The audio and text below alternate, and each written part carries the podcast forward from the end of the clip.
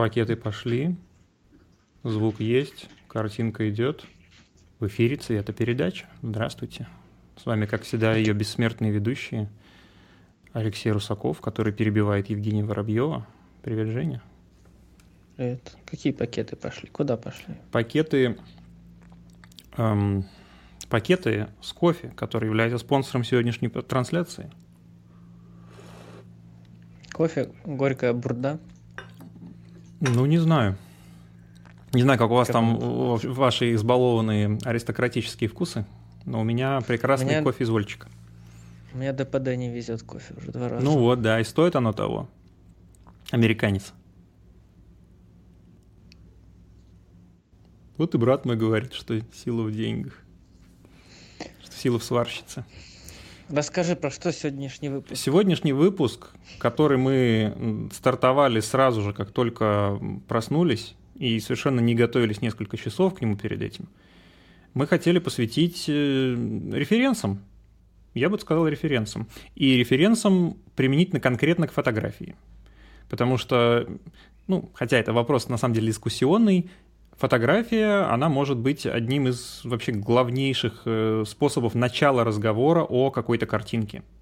Потому что фотография чаще всего цвет, ну и вообще облик фотографии, он создается до того, как фотография снята, как мне кажется. Потому что вот э, все эти игрища с цветокоррекцией, которые появились уже в видео в последние годы, Фотографии, да, они в качестве ретуши присутствовали, но много ли ты вообще знаешь фотографий, которые выглядят не отвратительно, которые были сильно обработаны? Я вообще мало знаю фотографий, которые, которые я знаю, что там с ними что-то происходило. Я только результат могу видеть. Ну вот в свою бытность э, работы репортажным фотографом я могу сказать, что ну, ну практически никогда ты не трогаешь ползунки, которые трогают цвета то есть вот которые насыщенность меняют, то есть, но они все, их всегда видно. Он широкий, mm-hmm. его всегда видно. То есть, э, ну, чаще всего у тебя вот в преобразователях пакетных для фотографий, типа Lightroom или как он этот, альтернатива-то его главная, неважно, я все не пользуюсь. Э, Capture One, да, Capture One. Столько людей, которые говорят, что Capture One лучше, несколько раз стартовал, вообще не нравится. Неважно. GIMP. Нет, GIMP, э, разница. Есть у тебя каталогизаторы и пакетные преобразователи равов, ну или способом преобразования равов. Ты преобразуешь какие-то JPEG там. Типа, или... типа Darktable? Я не знаю, это софт тоже? По-моему, да. Я им никогда не пользовался, если так. Э, у тебя есть как бы преобраз... Э, программы, которые пакетно преобразуют какие-то базовые настройки, а есть адресные типа Photoshop и GIMP. Э, и, естественно, ты можешь очень глубоко обрабатывать, вплоть до, там, я молчу про то, что лаб, обработка в этом пространстве была изобретена на основе фотографий, ну, была методика эта была доведена до ума с помощью работы с фотографиями. Тем не менее, фотография в большей части случаев это всегда какая-то история законченная. Тогда как э, в видео э, разговор на постобработке, как мне кажется, чем ниже бюджет, тем он позже начинается. Да, бывает присылают проекты, а потом говорят, сейчас я референсы поищу. Вот. И начинают искать в интернете референсы. Просто что им нравится, походу. Ну, в общем, я думаю, что, конечно, можно привести контраргументы, и что и фотографии полно вариантов, как можно картинку накрутить в постобработке, но, как мне кажется, референс найти в фотографии э, органичный сильно проще, чем в видео. Ну, мне кажется, ты говоришь, мы говорим о референсах, мне кажется, не столько о референсах, а сколько просто о фотографии. Мне кажется, ну, референция это практическое применение для конкретных задач, да, когда тебе надо сделать что-то похожее или вдохновение найти. А люди в целом все практически в мире сейчас фотографируют. И у меня возникает ощущение, что люди фотографируют не, не как самовыражение, а просто, как знаешь, ну, типа, флоу времени, когда все это делают. И я замечаю, что такое ощущение, по крайней мере, что те, у кого это получше получается, вот если из массы взять, не тех, кто профессионально этим занимается, что это просто от на, надроча кнопки, можно так сказать. То есть они просто много раз нажимают кнопку, смотрят, что получится, так как это цифровая фотография, и рано или поздно их начинает получаться хорошо, более-менее. Ну, с другой стороны, ты хочешь сказать, что цветокоррекция видео, она тоже не может быть таким же способом достигнута? Нет, я хочу сказать, что мне интереснее посмотреть на фотографию в аспекте того, что это делают все, но мало кто изучает фотографию или как-то углубляется в нее. То есть это то, что все, ну, грубо говоря, все округляя делают, но мало кто вообще задумывается, как это делать, кто это делал. И я не знаю, вот подойти к любому человеку, сказать, назови мне двух известных фотографов или трех, вряд ли кто-то назовет даже одного. Ну, Картье Брессона назовут. Какие-нибудь образованные люди максимум. Ну, я сомневаюсь все равно. Да, если там сесть подумать, вспоминать, что я когда-то слышал, но так сходу никто не назовет ну, ни одного любимого фотографа. Хотя все фотографируют, никто не может назвать вообще фотографов имен. Мне кажется, вот если подойти на улицу к человеку с фотоаппаратом, то Картье Брессона назовут. Да, но у нас же есть люди не только с фотоаппаратами, но и с телефонами, которые тоже фотографируют почти ежедневно. Все бабушки, мамы, папы, все фоткают что-то на телефон. И да, даже пытаются что-то эстетическое, закат класснуть, или знаешь, там кота своего, это уже что-то эстетическое, можно сказать. Но абсолютно нет вот какой-то насматривательной базы. При этом все любят также кино, никто его не снимает, но все могут назвать какой-то любимый фильм, любимого режиссера. Вот я не могу назвать название ни одной любимой фотографии, а какие-то фильмы я могу назвать, которые мне нравятся. И с музыкой то же самое. Ты можешь назвать любимого... Почти никто не занимается музыкой, но все могут назвать любимую группу, исполнителя, любимый инструмент, что-то такое. И вот мне показалось это интересным феноменом, что с фотографией как-то это практи- люди практикуют, но абсолютно не углубляются в это. Наверное, потому что это стало супер доступным. И вот мне интересно посмотреть, как вообще фотография стала собой, что отличает хорошие, может быть, фотографии от нехороших, как-то рассудить, и что делает фотографию красивой. Потому что, ну, опять же, тут надо оговориться, что у нас подкаст, и его могут люди слушать без картинки. Здесь мы будем обсуждать конкретные примеры конкретных фотографий далее. И когда мы к этому начнем, наверное, стоит открыть видеоверсию, например, на YouTube или на Бусте. Ну, это, ну, это по, по подписке. А на YouTube бесплатно, конечно. И там посмотреть эти примеры. Либо же мы, мы будем стараться называть авторов и какие-то их фотографии. Может быть, гуглить на телефоне тогда во время прослушивания, смотреть просто их разные фотографии чтобы понимать примерно, о чем речь. Но лучше, конечно, смотреть примеры конкретные. Угу. Вот, и я, наверное, потом захочу на примерах еще показать, что много фотографий упирается в то, что сейчас, по крайней мере, даже есть фотографы, которые типа с лейками в Нью-Йорке, знаешь, что такое, их там целое сообщество.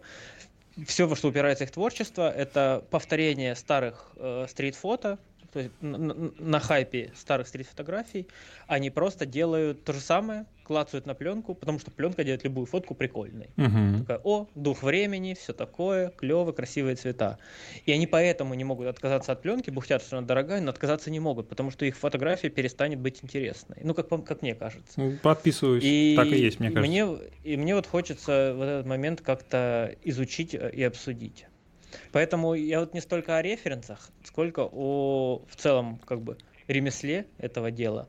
И потом же, опять же, да, когда мы вот готовились, я понял, что те фотографии, которые я выбирал, собственно, являются крутыми референсами для работы, которые можно потом тем же клиентам показать, сказать, а вот если вот такие цвета, попробовать. Даже когда, особенно если они готовятся к съемке, вообще предлагать, это круто. Поэтому, мне кажется, бонусом потом у нас накопятся, может быть, еще фотки, э, коллекция фоток, которые мы обсуждаем.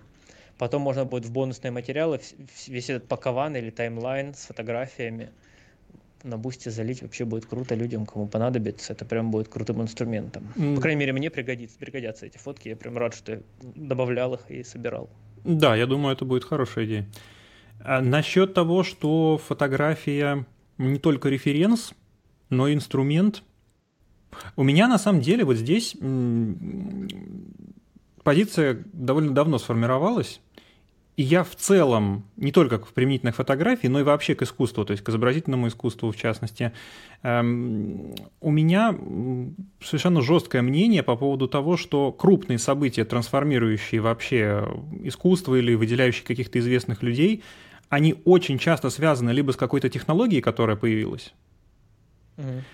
либо с каким-то методом, который техническим на самом деле методом, Э, либо творческий, который на самом деле в фоне, он какую-то техническую специфику имеет. Был придуман. У меня, подожди, да. перебью тебя. У меня сразу ассоциация возникла с тем, что есть сейчас люди, так как я интересуюсь футболом, есть люди, которые потребляют футбол на ТикТоке. Они просто смотрят какие-то короткие нарезки, они считают себя людьми, которые интересуются футболом, им не хватает внимания высмотреть весь матч, они просто смотрят нарезки, и потом у них уже есть мнение по поводу там, матча, игроков каких-то, хотя, ну, они просто не могут высмотреть двухчасовую игру просто физически не способны. На ТикТоке смотрят нарезки, и все это, они судят о футболе так. Я просто не знал, но я потом увидел, что это обсуждается, что это целая категория уже людей, которые вот какое-то мнение имеют. У тебя, кстати, села Это прекрасно, по-моему. Сейчас, так, э, э, рекламная пауза.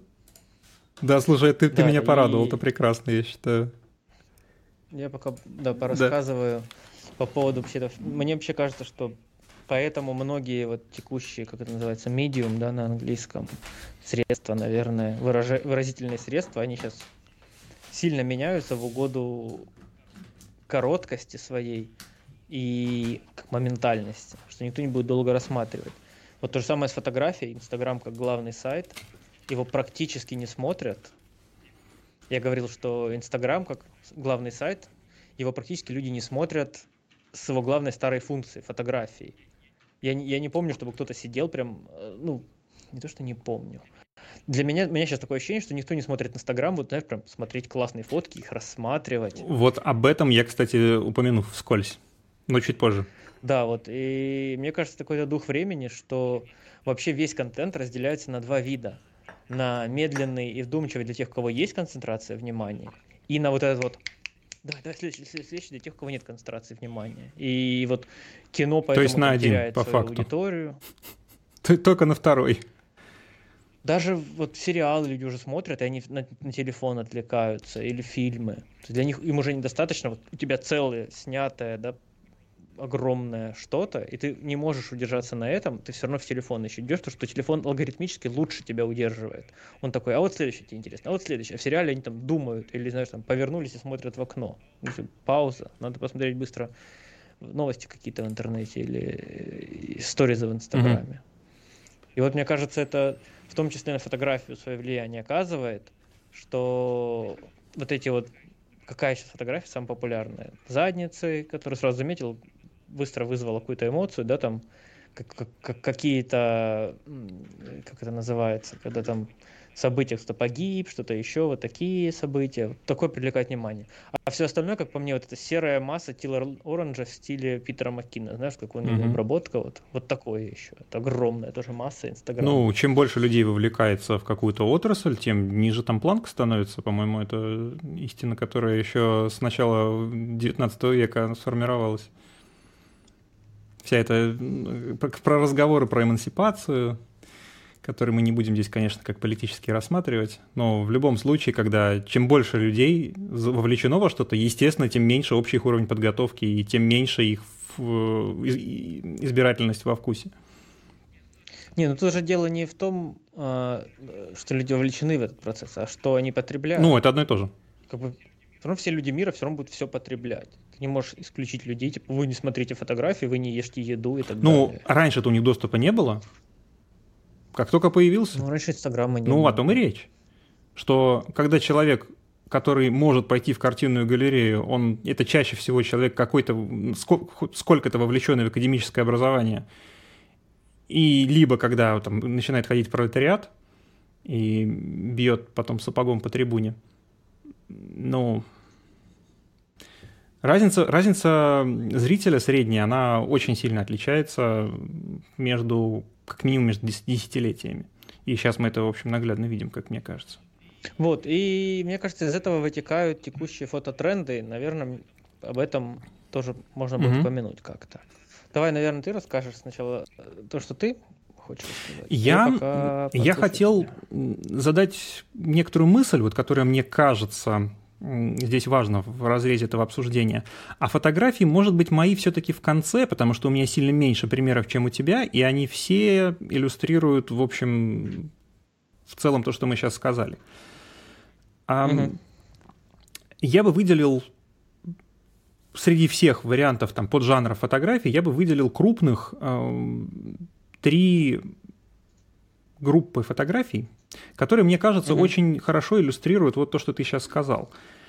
Фотографии, которые, ну вот, э, продолжая идею того, что много ли ты знаешь э, именных фотографий, чаще всего те фотографии, которые ты знаешь, это фотографии э, какого-то какого-то известного политического или глобального события, как, например, чувак, падающий, кстати, 12 сентября вчера дата была, чувак, падающий с небоскреба головой. Да, да, да, то есть это э, репортажная фотография.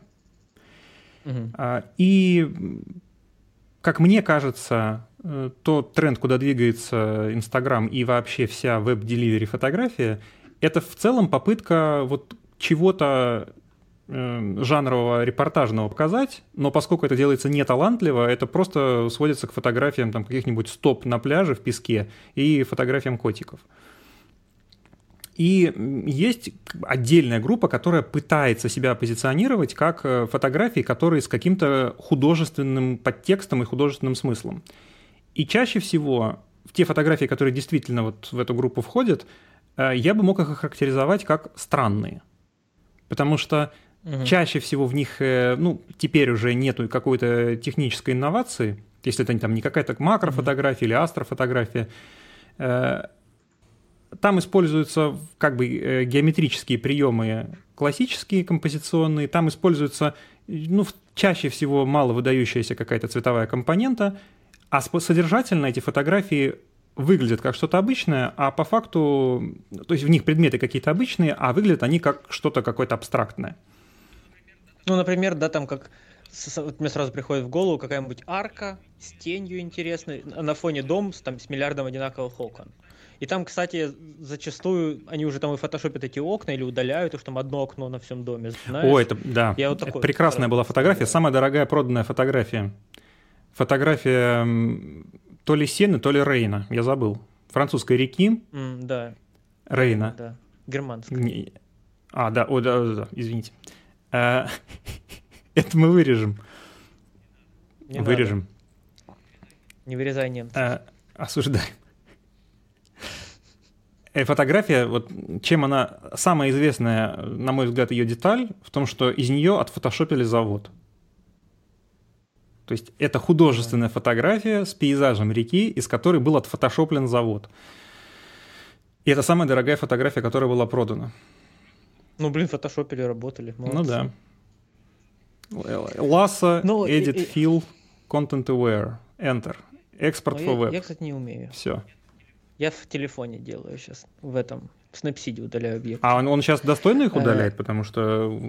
А, у меня старый Snapseed. У меня старый Google Photos даже. Короче, ну, я еще, когда вот готовился, я понял, что вообще фотография, как ты сказал, да, делится на кучу э, жанров, наверное и большую из них часть вообще невозможно осязать. Как бы. Например, есть вот фотография, как я сказал, репортажная, а это вот там уличные фотографии, либо какие-то события, да, вот, что люди впечатляют реальность, как mm-hmm. она есть, плюс-минус. Потом есть э, фотография дик, диких животных, wildlife photography. Это тоже огромный массив, тоже впечатляют жизнь, птички, тигры, охота, носорог поймал бабочку, все такое. Это тоже огромный жанр с абсолютно другой техникой, абсолютно другими известными фотографами. Как бы абс- визуально абсолютно красивый тоже. Там клоузапы каких-нибудь глаз котов там и все mm-hmm. такое. Это все тоже ог- огромный блок, да, там National Geographic, вся эта их движуха. Потом есть фотография модная, где люди в одеждах, со светом, студия, все такое. Ну и, и шире, да, сказать, студийная фотография, mm-hmm. тогда уже, когда там портреты семей, все такое. Потом есть фотография предметная, тоже свет, полностью контролируемые условия. Тут же сразу же у тебя идет фотография, которая э, можно так сказать, композиционная, когда фоткают, туда добавляют что-то, и это уже как не аппликация, да, это получается, составная из частей.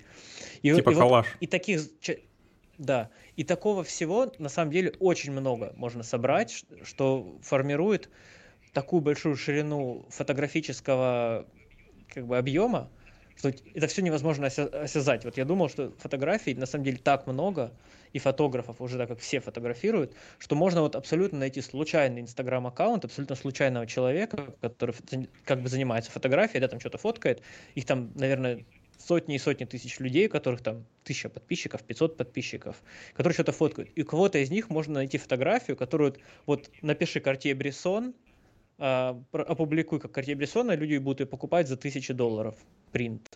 То есть таких фотографий случайно можно найти тысячи, тысячи и тысячи.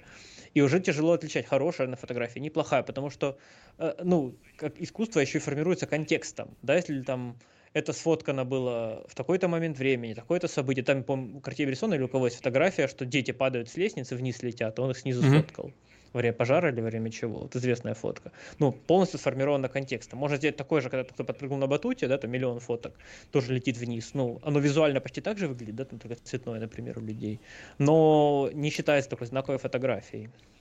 Вот, поэтому э, тяжело сразу как бы охватить всю фотографию целиком. И мне кажется, что ты, что я, мы как раз вот пошли в сторону фотографии более такой репортажно, слэш уличной, слэш вот просто фотография реальности, без ее, знаешь, там вот без, грубо говоря, клинапа и сильной постобработки, как я понимаю. Да, я То думаю, Просто да. вот захват удачного момента. А там, что это пейзаж или нет, ну, у меня там есть пару пейзажей, по-моему, тоже при- примеры, потому что, ну, иллюстрируют mm-hmm. то, те или иные моменты. Вот, и поэтому стоит оговориться, да, что мы конкретно мы сужаем как бы ширину фотографий и, и охват. Ну да, да. Вот, и давай, наверное, ты расскажешь про странные фотографии, потом мы пойдем к моим. Да, да, наверное, все-таки да, да, давай я. Да уж, как бы, чтобы проиллюстрировать mm-hmm. мои идеи сейчас высказанные. Эм, начну, наверное, с э, все-таки с фотографии, которая может являться референсом. Я ее увидел ну, практически на заре своего интереса к фотографии в целом. И каждый раз, ну, наверное, каждый раз в год я к ней возвращаюсь и понимаю, что лучше проиллюстрировать э, мой вкус в цветах вряд ли можно каким-то изображением. Э, так, магия. Угу. Та-да. Так, сейчас давай ты проверишь э, звук на стриме на всякий случай. Давай я проверю звук на стриме. Я должен что-то сказать. Ну вот сейчас ты увидишь, что сцена поменялась. Ты у меня, кстати, в левом ухе там только на стриме. А я в двух ушах, если что. Да. Да. А так мы оба есть, если что. Ну, это потом прекрасно. исправим, чтобы сейчас что-нибудь не напороть. Да. Кто смотрит это со звуком в левом ухе, знаете, что вы особенные. На самом деле на записи этого не будет потом. Так, ну давай, ты, мы перешли, все работает. Э, yes. Фотография красивая. Да. Э, это слайдовая фотография 46 -го года. Угу. Для тех, кто не знает, есть несколько, есть, вернее, множество вариантов за всю историю пленочной фотографии. Самые известные два типа пленок формата 35 мм. Это негативные пленки и так называемые слайдовые пленки. Слайдовые пленки. На негативные снимаются плохие события, а на слайдовые все так остальные. Точно. Э, сначала была изобретена как бы позитивная фотопленка, которая необращаемая. Но у нее были, соответственно, более специфические цвета и ниже динамический диапазон. То есть нельзя было зарегистрировать глубокие тени и одновременно очень яркие объекты. Э, потом была придумана обращаемая фотопленка, которая позволила избежать этих ограничений, но у нее уже цвета были немножко другие, и как некоторый шарм ушел. Может быть, в какой-то момент подробнее об этом расскажу, но точно не сегодня. Так вот, перед вами фотография, цвета которой я считаю в целом идеальными цветами для всего, что не является HDR-изображением. Здесь прекрасно все от контраста до того, насколько выделенными и эм, вариативными являются цвета. То есть здесь угу. четко видны, ну, то есть на изображении э, Нью-Йоркский Бродвей, 33-я э, улица, и едут э, такси. Такси здесь разных цветов, и видны серые дома, зелень и какое-то такое слабенькое голубое небо. И здесь восхитительно обес... одновременно бесцветные тени, и одновременно у них некоторый такой тинт есть голубенький. Угу. Очень насыщенные цвета, причем в случае фотографии здесь употребимо слово плотность, и они действительно очень плотные. И э, довольно высокий контраст.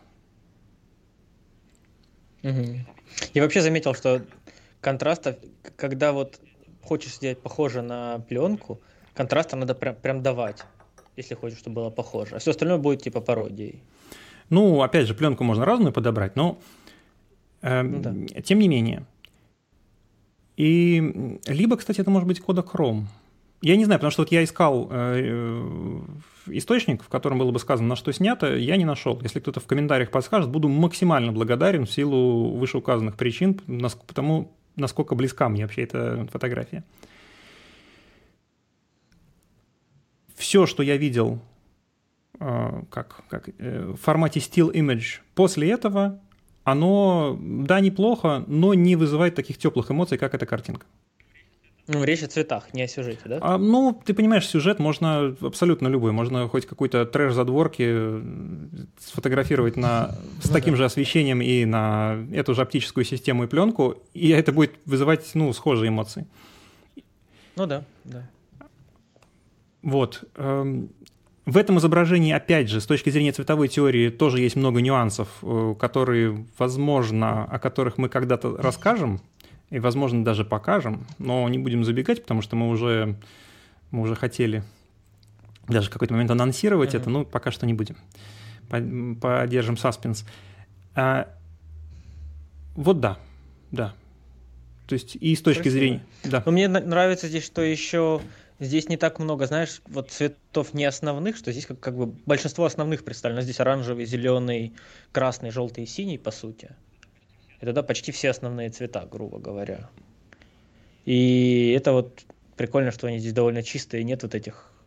Вот, вот я замечаю, что много чего, когда люди делают похоже на старую пленку, что оно как раз уходит, вот небо, оно не синее, не голубое, а оно какое-то циановое или в сторону зеленого куда-то улетает. Что, что вот делается как будто гиперболизированная версия того, что происходит с цветами на настоящей mm-hmm. пленке. Что вот синий он становится люто насыщенный и куда-то в циан улетает. Хотя тут у него нет, нет циана, он просто такой синий, голубой, не а, очень насыщенный. Ты знаешь, я вижу здесь немножко другую особенность. Если ты посмотришь на, если ты рассмотришь эту фотографию как просто пят, как цветовые пятна, то ты увидишь, что внутри угу. одного пятна практически нет вариации. То есть вот если ты видишь да. зеленый, он практически хоть в тенях, хоть в яркой области, он везде одинаково зеленый, такой насыщенно зеленый. Да, да, да. И да. как я вижу, это очень недооцененная особенность пленочного изображения, которая сейчас довольно мало, я бы даже сказал, никто не использует в всяких платных продуктах, которые якобы эмулируют пленку. Угу. Да, я понимаю, о чем ты. Эм... Что идет, идет глобальная тонировка, где темно-зеленый становится уже не зеленым, а да, так как он в холод уходит, он становится си- в сторону синего ближе, светло-зеленый становится больше каким он получается. Так он уходит в тепло, он становится больше желтым, и у тебя переливы получаются сильные. Да, я понял о чем. Интересная мысль. А, вот, опять же, в какой-то момент, я думаю, мы к этому вернемся, потому что это технически очень красиво все сделано. Но вот э, как бы как открывающую сцену для своей презентации, вот я эту фотографию выбрал. Следующая угу. фотография, которую я считаю можно показать как очень интересную для уже, наверное, истории фотографии. Э, здесь я начну с небольшого предисловия про Тарантино. Па-па-па-па. Не будем употреблять слово «повестка», Просто вспомним финальную сцену из э, «Джанга освобожденного», там, где на весь белый свет было сказано, что некто, автор «Трех мушкетеров» Александр Дюма, он был, сюрприз-сюрприз, африканцем – Так вот, эм, следующая фотография иллюстрирует два события. Что э, фотография существовала довольно давно, и даже в незапамятные времена, которые, в принципе, для некоторых, ну, для меня когда-то, наверное, когда я был маленький, что чем младше ты чем ты младше, тем тебе кажется время совершенно одинаковым, что это было 10 лет назад, что Древний Рим. Так вот, Александр Дюма уже был, жил во времена, когда была изобретена фотография. И что же у нас получается? А получается у нас следующее, что было сделано не одна, а несколько фотографий, на которых видно, что Александр Дюма никакой не африканец. Но это так, исторический курьез и вопрос к... Ну, кучерявенький. Да, ну, ведь так и выглядят африканцы. Да, с белой кожей, да. улыбаются. Но цвет кожи не определяется с какого-то континента. Так, там же и светлые люди есть, арабы всякие. Ну, там не говорилось, Все что Александр быть. Дюма араб. Не, ну может у него ремикс, может какой-то. Ну вот я и говорю, что, наверное, Квентин Тарантино имел в виду не то, что там было сказано, там был подтекст, который мы должны были прочитать. Э, и здесь же очень интересная тема про портреты. Uh-huh. Это и следующая фотография, они были сняты на листовую пленку крупного формата, когда uh-huh. светочувствительность пленки была очень маленькой. То есть это были первые единицы в эквиваленте современного ISO. Это приводило к тому, mm-hmm. что нужно было экспозицию делать в течение иногда там, первых минут. И это приводит к довольно интересной особенности. Эм, наши мышцы лица, э, может быть, ну... Кроме тех, кто ботокс колет. Э, да, ну, наверное. Эм, есть анатомическая особенность мышц лица в том, что они постоянно находятся в движении. И для нас это, mm. может быть, кажется не столь заметным, но в реальности э, доходит до, если я не ошибаюсь, 30 циклов движения мелких э, мышц лица, их, по-моему, 40 штук. Которые определяют, которые, вот когда ты смотришь на человека, ты видишь его мимику. Это во многом определяется на, зачастую на подсознательном уровне, поскольку ты это для себя как бы не вербализируешь, но ты видишь, что человек там как-то реагирует на окружающую среду. Mm-hmm. Так вот, когда ты снимаешь с длинной экспозиции, микродвижения мышц, которые в любом случае ты не можешь полностью остановить, даже если ты сидишь прямо, но в течение длительного времени, они усредняются. И это одна из э, существенных э, особенностей старых фотографий по сравнению с современными портретами, когда у тебя экспозиция, она синхронизирована со вспышкой, а вспышки, они э, стандартные, одна трехсотая секунды. И у тебя mm-hmm. получается, ну, маска, считай, посмертная. В то время как, если mm-hmm. снимать с длинной экспозиции, то ты получишь результат, который иногда кажется более эмоциональным, чем современный портрет больно выразительно. Ну да, да выразительно. Человека выражает лучше. Ну прикольно, но ты иногда еще моргаешь, и глаза, получаются размытые. Ну, я не... Или там не Я не об этом, естественно, видишь. говорю, я имею в виду о том, когда ты стараешься сидеть прямо.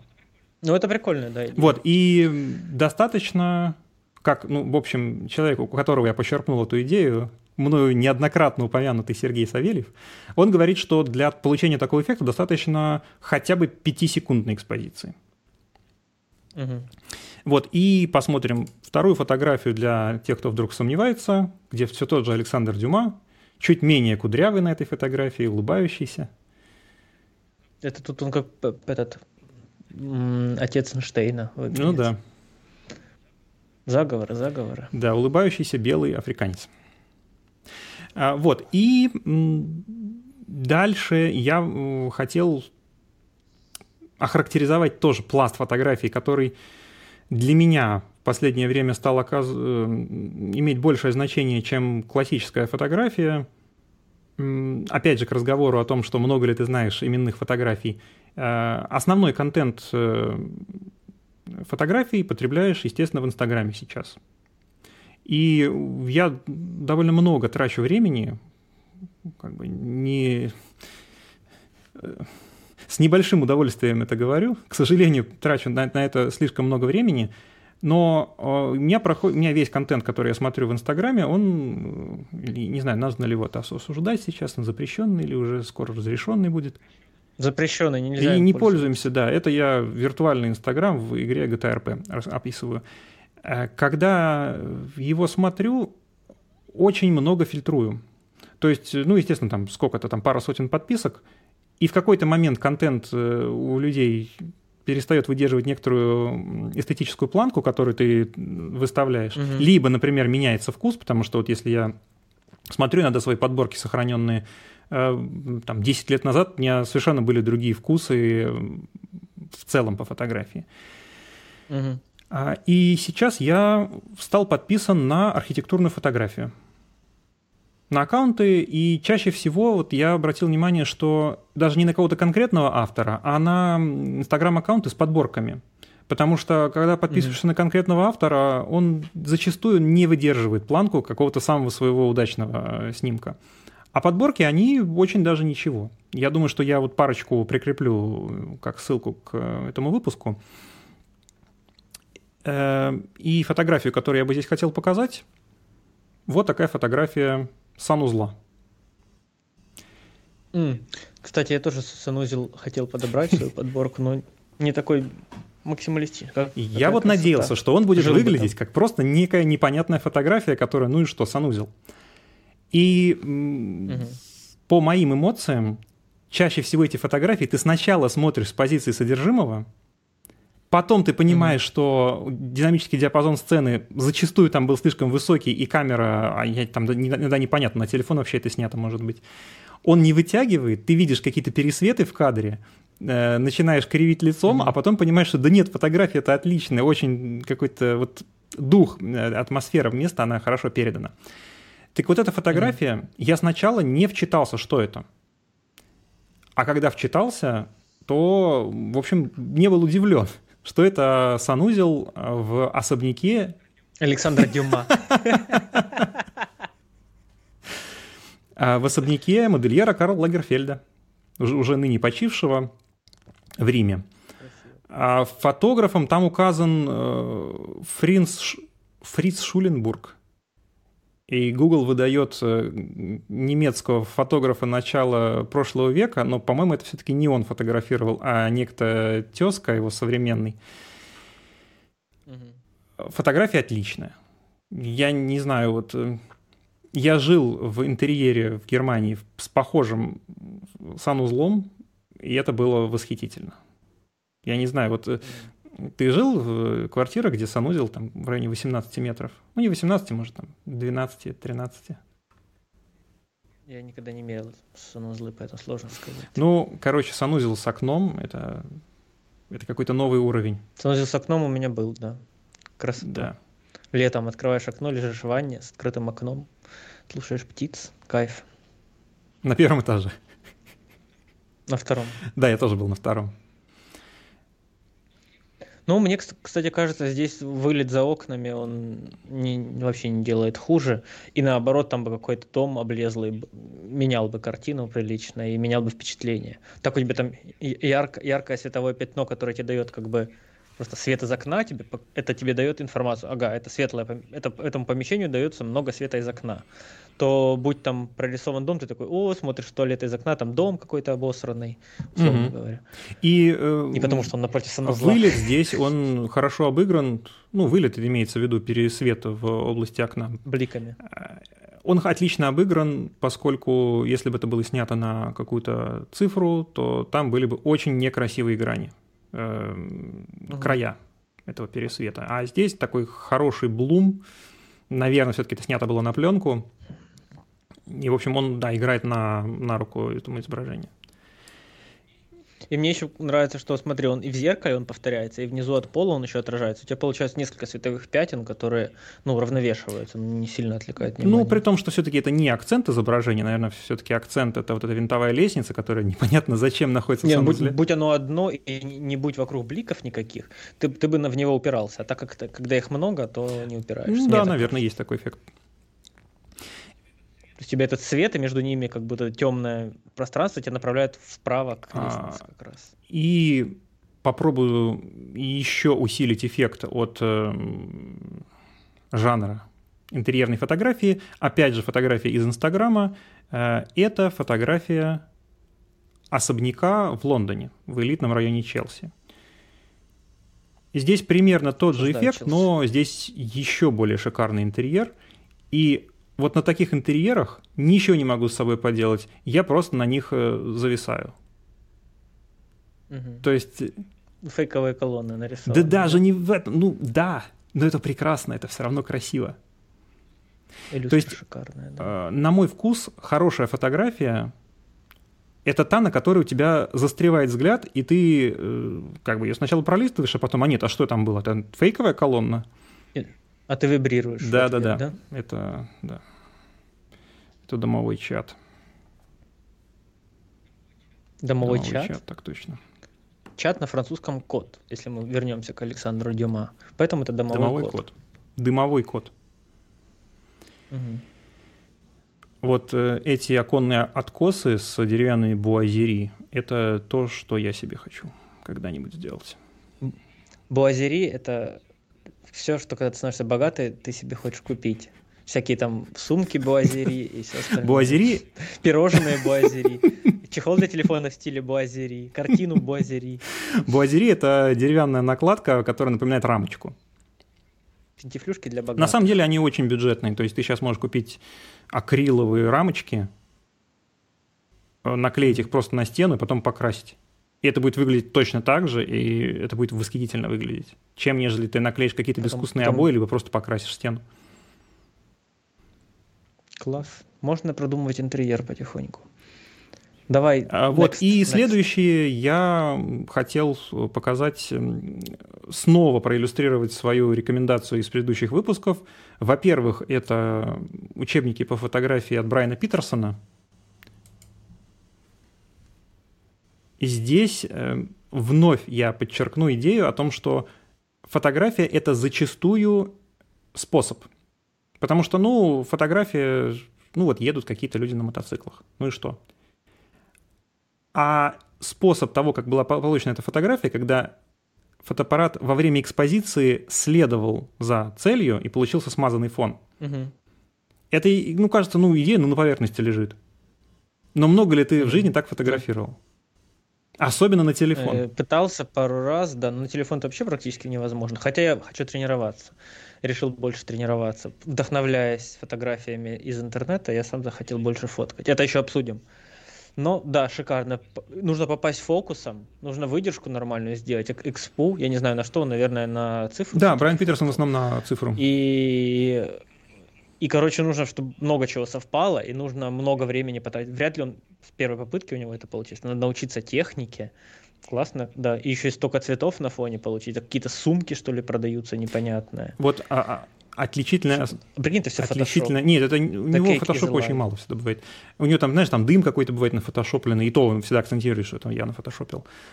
Отличительная особенность учебника Брайана Питерсона в том, что он прямо всегда вилку дает либо экспотреугольника, либо каких-то специфических настроек, благодаря которым проще всего получить такую фотографию. То есть это он описывает, как снимать дождь, как снимать э, в различных условиях, там, э, там прямого солнечного падения, там, бокового, закатного, э, там, голубого часа, закатного часа золотого. Там прям вообще очень у него много, я просто не устаю рекомендовать его книжки. Ну вот э, тут же снова вопрос, если мы вернемся, к, ты говоришь, классный учебник. Ну, насколько практично потратить силы и время на изучение этого учебника и на применение из него методик. То есть это же не монетизируется практически все. Вот меня всегда любое хобби такое, я начинаю задавать вопрос монетизации угу. этого хобби и что это мне даст, учитывая, да, что тебе нужно еще заниматься своим каким-то ремеслом и жить жизнь на эти деньги. Вот э, меня всегда все, вот, почему мне, я уже не могу играть в компьютерные игры, которые вот нужно вспоминать Есть управление. Такое. Потому что это надо подумать, как в нее играть, научиться вспомнить, сесть сколько-то часов в нее поиграть. И ты все равно не допройдешь, потому что надо чекпоинты какие-то, собирать какую-то хрень. И вот э, ты начинаешь упираться в то, что это так много времени, что лучше я даже не буду пытаться. Вот у меня есть страх с фотографией, что это примерно такая же вещь. Что это так круто, так интересно, но все, все в мире фотографы, кому нужны твои фотографии. Безусловно, это так. И в моем случае интерес был, когда я еще располагал свободным временем. То есть это я еще пока учился, все это читал. И, во-вторых, мне кажется, что если нету какого-то ну, внутреннего, что ли, огня и магнетизма к этому, наверное, действительно этим не стоит заниматься. Это все-таки это такой mm-hmm. эстетическо внутренний культурный какой-то элемент, не, не профессиональный. Профессиональный, ну да, mm-hmm. ну зачем? Ну то есть профессионально это нужно скорее какие-то другие техники учить, потому что вот такая фотография, она вряд ли пригодится в профессиональной деятельности. Ну, mm-hmm первую очередь перед использованием там каких-нибудь э, студийного света там, или какого-то репортажного фотоаппарата для того, чтобы попадать там в экспозицию на каком-нибудь спортивном мероприятии. И вот эта фотография, кстати, она мне напоминает э, одну из первых лекций, по-моему, по химии это у нас была, э, когда нам рассказывали, почему очень сложно зарегистрировать электрон. Потому что электрон движется с такой скоростью, что если ты будешь фиксировать его со скоростью движения электрона, то ты получишь четкое изображение координаты электрона, но размытый фон, и наоборот. Мне почему-то mm-hmm. это прям запало. Применительно к фотографии. Um, вот, и Брайан Питерсон, да, первый, и второй, которого я в очередной раз хочу порекомендовать, э, это апологет фотографии на крупноформатные э, фотоаппараты и пленку – это Сергей Савельев. Э, здесь одна из его пейзажных фотографий «Берег Оки», которая снята на гигантскую пленку 8 на 10 дюймов. Mm-hmm. Это камера с мехами, то есть фотоаппар... объектив, он как бы висит на, на независимом крепеже от крепежа основного фотоаппарата – и ты можешь поворачивать плоскость и объектива, и ты можешь поворачивать в пространстве плоскость э, самого снимка. Светочувствительного да. элемента. И таким образом, если у тебя пейзажный какой-то элемент, он имеет свою перспективу, то ты можешь эту перспективу четко выставить по фокусу. И именно это mm-hmm. сделано в этой фотографии. К сожалению, я не нашел э, ее в хорошем разрешении, потому что как человек не глупый, Сергей Вячеславович, он не выкладывает свои ни работы, ни книги в интернет, а он продает их только в аналоговом виде, либо на выставках показывает. Э, и здесь видно две вещи. То, как, э, насколько красивый и, хотел сказать, насыщенный, очень хочется сказать насыщенный контраст, насколько контраст встроен в технологию, уже задуман э, в технологии конкретно э, фотопленки, что ты снимаешь, mm-hmm. используя максимум какие-то цветные светофильтры, и ты уже получаешь контраст, который не требует дополнительной обработки. Он уже идеален в да. своем жанре. И здесь, насколько я помню, специфически подобрано время дня для того, чтобы небо было нужной яркости. И также был использован цветной светофильтр для того, чтобы объединить эту яркость между Землей и небом.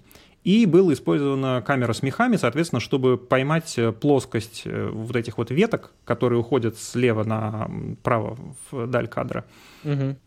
И вот такой кадр у него получился. Э, Красиво. Мне, кстати, я понял, что контраст в черно-белых фотках пленочных, он очень похож, знаешь, как, как фейк HDR накручивают это shadows вверх, угу. highlights вниз, и у тебя все собирается, но все при этом торчит сильно. Но он со вкусом при этом выглядит, потому что, ну, во-первых, цвета нету лишнего, а во-вторых, оно ну, природно смотрится, но то, чего люди пытаются добиться, делая вот эти ползунки и делая некрасиво, тут оно сразу есть, и оно красиво. Э, вот мое есть такое, согласен. На самом деле HDR тоже можно сделать не отвратительным, но просто для того, чтобы его сделать, в целом, ну, слишком много сил ты потратишь, когда ты можешь просто сделать просто обычную фотографию, которая тоже будет хорошей. Ну да. Ну вот у меня, кстати, вот вопрос тоже такой, что вот ценность фотографии. Вот посмотрим эту фотографию. Что она в себе с точки зрения там какого-то наследия несет. Ну, это просто дерево на берегу да. Оки, да, то есть единственное, почему к этой фотографии захочется вернуться, это если Ока перестанет существовать, деревья перестанут существовать на ее берегу, там появится город внезапно в том месте, да, если скажут, вот раньше было вот так. Э, либо ну, тебе просто хочется смотреть приятную черно-белую текстуру. Что вот многие фотографии, они как бы ничего за собой больше не несут, но все равно интересны. Но они интересны только тем, кому кто за них зацепится. Что вот у всех фоток э, мне, например, вот я, я понимаю, что тебе не, нет смысла объяснять, зачем тебе нравится эта фотография или почему, кроме как что ты за нее зацепился и тебе она зашла. В этом, к сожалению, особенность художественной фотографии. Потому что действительно это вот все, что можно сказать о художественной фотографии, вот да, вот какую-то композицию ты применил. Ну, плюс, естественно, ну, вот, вот очередной раз вернусь к тому, что здесь интересный именно метод того, как это было снято, потому что такую глубину резкости, угу. которую, к сожалению, ни на трансляции, ни на даже физической, ни, ни в файле, который, которым я располагаю, ее не видно, это видно только на отпечатке. Угу. Тут еще очень интересная глубина резкости, и она прям вот видна, то есть это на, в том видео, в котором она об, об этом видео, об этой фотографии рассказывалась, там прям крупно было приближение к разным частям фотографии, там это видно было. Угу. Да, безусловно. То есть э, исторический как бы фильтр историй проходит скорее... Соци... И социокультурный. Да, скорее да, проходят тоже. Э, событийные какие-то фотографии, ну, либо реклама, которая тоже как бы относится к э, событийным опосредованно. Угу. Ну вот я, я, я тоже начал понимать, что когда вот сам начал думать о том, а, а зачем мне хочется фотографировать и что мне хочется фотографировать, я понял, что надо вообще расслабиться по поводу какого-то содержания, а там вот это там такое-то значение у фотки, или там вот для, для того-то я ее делаю. А просто типа, ну, красиво, захотелось. Знаешь, вот вообще максимально первичными какими-то вещами руководство. Мне кажется, ты и не, и не заложишь Мне в нее смысл. кажется, ты не в фокусе. То есть, если ты заложишь в нее смысл, то его там по факту не будет. Он будет только в твоей, ну, в голове фотографирующего того, кто якобы в нее заложил этот смысл. Ну, да, как бы в основном все упирается в композицию в плане, чтобы все более-менее равномерно стояло, и leading lines, да, вот эти вот все моменты. Аля вот, ну, Савелью то, что линии, опять же, контраст, да, вот, просто подобрано все как бы по, по науке, да. грубо говоря. Да, кстати, тут еще очень забавно есть э, ремарка. Мало об этом разговаривают. Я совершенно не понимаю, почему это в широкое обсуждение не входит. Эм, ну вот ты сказал по науке, одно из самых распространенных правил, которые чуть ли не первое рассказывают в композиции, это правило третей. У него все а, Так вот никакого правила третей не существует. Правило третей было придумано mm-hmm. печатником одной из первых э, печатей в, если не ошибаюсь, чуть ли не в конце 19 века, и для того, чтобы был просто какой-то абстрактный стандарт для подготовки страниц к печати в реальности угу.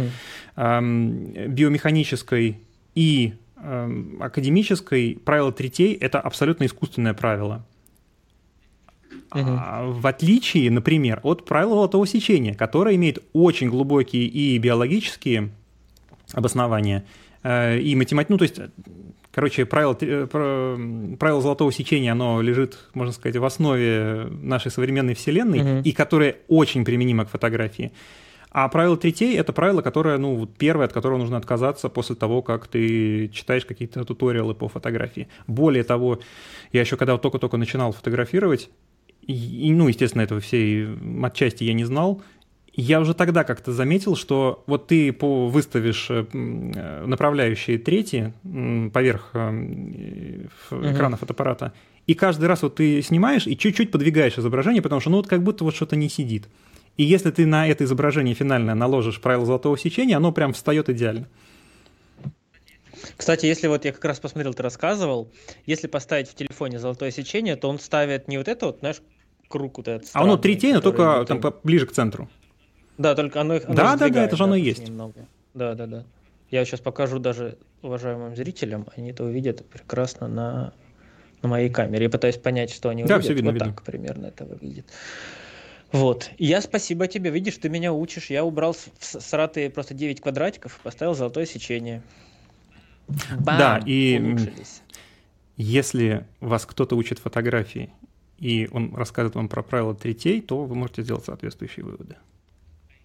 А еще я, сильно Я вам этого не говорил. Э, погружался в мир фотографии, что очень многие фотографии, которые типа знаковые, либо классные, либо кто-то говорит, вот я люблю эту фотографию, в них очень часто обрезанные там вот там человек стоит с рукой, да, вот я пытаюсь в камеру сейчас попасть, как, как-то вот так стоит с рукой, например, у него там кончиков пальцев нет, или локтя нет в кадре. И это при этом хорошая фотография, никого это не парит. Но если я фотографирую, например, мне говорят, вот у тебя обрезана там рука-нога, и все, это до этого достаточно, чтобы критиковать фотографию. Просто вот этого момента. Я такой думаю, ну какая разница? Ну, проблема в том, в чем является акцент в первую очередь. То есть вот если посмотреть на фотографию вот с э, деревом, то там некоторые объекты можно найти, которые будут лежать на линиях правил третей. Но они не основные mm-hmm. в изображении. Точно так же и с композицией. То есть, если ты целое интервью отснял э, с кадрированием по колено, ну, оно будет выглядеть просто тошнотворно. А если это какой-то кадр, в котором акцент совершенно на другом, и там вдруг попался вот э, такой элемент кадрирования, ну да, ну ничего, ничего страшного. Угу. Э, есть ли у тебя еще Все, фото? я сегодня лаконичен. Все. Давай тогда пойдем к моим. Так. А потом поговорим о фотках, а потом я уже понял, что придется еще о технодроче говорить. Так, пока я вижу текст, но не вижу картинки. Возможно, она чуть-чуть сдвинулась. Так, все, по... появилось. Все видишь, да? Так, на прошлом, в прошлом выпуске мы говорили немножко о фотографии, по-моему, ее коснулись, поэтому мы решили вообще выпуск сделать о фотографии. Я говорил о фотографе, который у меня на футболке, который мне фотки нравятся. А, так вот, это он, я не могу вспомнить имя, это Дейда Марияма. Э, что интересно у этого фотографа, у него фотки все довольно сильно привлекают внимание э, с точки зрения того, что там в кадре. Вот это, мне кажется, это те фотки, за которые ты всегда зацепишься взглядом, и ты захочешь узнать, что происходит или что это. Вот это первая его фотка э, называется, да, исполнитель на сцене или entertainer. Кто это переводится с английского? Наверное, исполнитель или ведущий. Вот. Миллион тонн экспрессии, э, какие-то странные зубы у него, микрофон. Кстати, вот тоже он в кадре помещается довольно условно. Еще приколом Мариямы было то, что он акцентировал свою работу на фактурности фотографии. Он специально фоткал на дешевые фотики, в нем много кадров в расфокусе, сильное зерно, Э, плюс я видел некоторые видео с его участием, где он на посте работает, он не, не переживает за пост, он может что хочешь сделать на посте. Например, там цветная фотка, он такой, делаю черно-белый. И там прям видно, фотка вообще ни о чем, делаешь черно-белый, фактура, вот это понял, появляется, фотка становится интересной, там двора какого-то. И вот он гнался за, э, за тем, чтобы фотография была именно как он хочет, в точке зрения фактурности. Это послевоенная Япония, он в это время снимал. Вот это фотография 67 года, но дух Япония тогда была, переживала не лучшие времена после войны, да, это с 50-х по 70-е и так далее. И много в ней менялось в обществе, настроения были разные, он пытался их передавать. Вот давай перейдем к следующей фотке, я не очень помню какая, но будем по ходу дела а, смотреть. Вот, это его серия фотографий была, тут, кстати, нету года, но потому что год там довольно условный, потому что они там делали принты в будущие годы. Эта фотка иллюстрирует э, то, что он пытался еще и показывать какие-то в японском э, обществе кинки, стороны, которые вот, которых не очень раньше говорили, он их показывал. Он там снимал и в, в, домах э, с, женщинами, которые зарабатывают телом и так далее. И вот у него целая серия фотографий с сетками вот с такими, да, и а, вообще это показывает, что как он взаимодействовал с фотографией, как он пытался выражать, он от э, субъекта, который он фотографирует, он переходил к тому, что сама фотография становится субъектом. То есть предметом, который тебе интересно рассмотреть. Что это не история человека, а сама фотография есть предмет, который ты просто смотришь как прикольный предмет. Здесь вот есть, да, вот э, часть тела, можно сказать, в кадре, но вокруг нее много черного, негативного пространства, и ты просто это видишь как интересную форму, интересную текстуру в первую очередь. И он вот еще такими способами пытался выражать э, свое искусство. Вот это вот переход от субъект, субъектности, когда кого-то снимают, к субъектности, как сама фотка есть красивый предмет. И я думаю, что много сейчас вот абстрактной фотографии, она тоже об этом когда люди просто там что-то на фотошопят, у тебя просто что-то красивое в кадре непонятно. Как ты говорил, непонятное фото. Странное. Давай следующее Странное. тоже. Я да, вот сейчас странное. смотрю эту фотографию и думаю, нам рубанут вообще на YouTube видео или не рубанут за нее? Нет, там ничего ж нету, это просто э, пиксели. Просто пиксели. Next, next. Это, кстати, называется Whore фотография на английском. Я видел еще ее версию в цвете, но я не знаю, это ли кто-то ее колоризировал, либо, либо она есть еще и в цвете, но у него а, в музеях она во многих именно в черно-белом виде.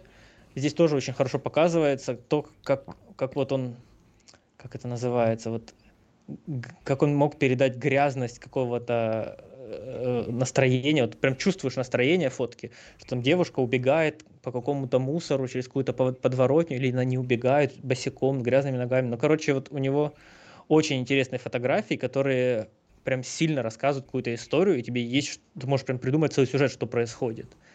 И вот меня его фотографии прям сильно цепляют с точки зрения, что там творится вообще. Они не очень приятные, они довольно отталкивающие зачастую. Нет такого, что прям такой, у, какая красота. Но, опять же, по науке они тоже сделаны. У тебя, мне кажется, бомба сейчас взорвется. Осуждаем.